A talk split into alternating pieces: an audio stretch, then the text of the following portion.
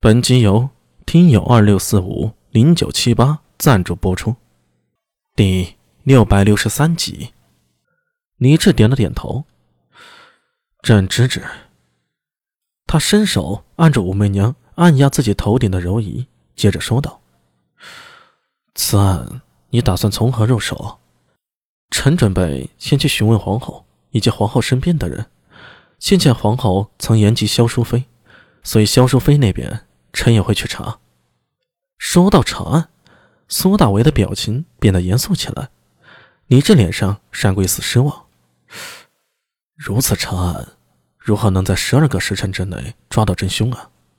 啊，陛下，我有把握。苏大为微微一笑，请容臣先卖个关子。好吧，断案由你变形行事，朕也不多问了。但朕希望你能赢。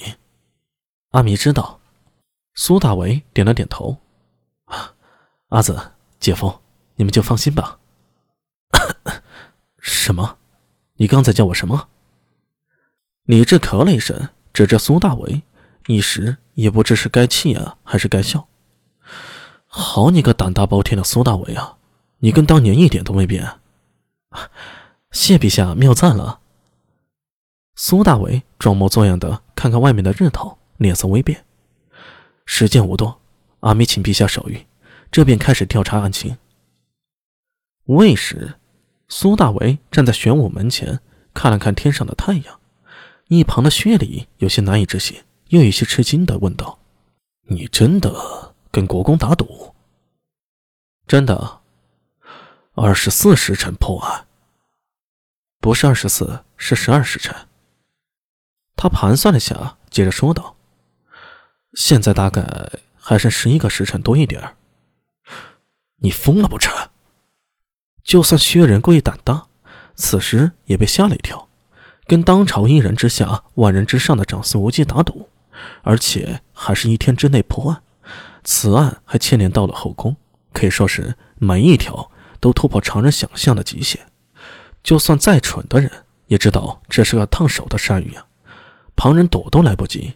可偏偏这苏大为，薛礼泛黑的脸上涌起一抹血红，吃惊的说道：“道理我都懂，可你为何要来找我？”“ 因为这满皇城里啊，我谁都不认识，谁也信不过呀。”苏大为嘿嘿一笑，伸手拍了拍薛礼的肩膀：“ 我只信你。”薛礼不由点头，这听起来还蛮感动的。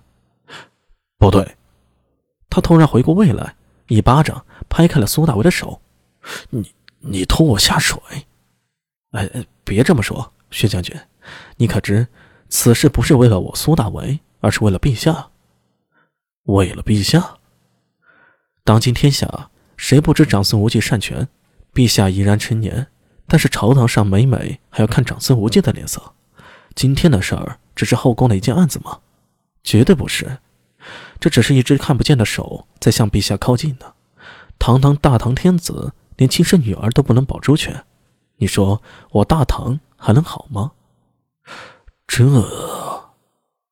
薛礼，我记得您上次说过，陛下乃有为之主，你对陛下十分感激，陛下还赠你宝马，希望你做他的千里驹。在这个时候，你不帮陛下，还有谁能帮陛下呢？我我。薛礼面孔涨红，深吸了口气，沉声道：“阿弥，你说要我如何做？”还有十一个时辰。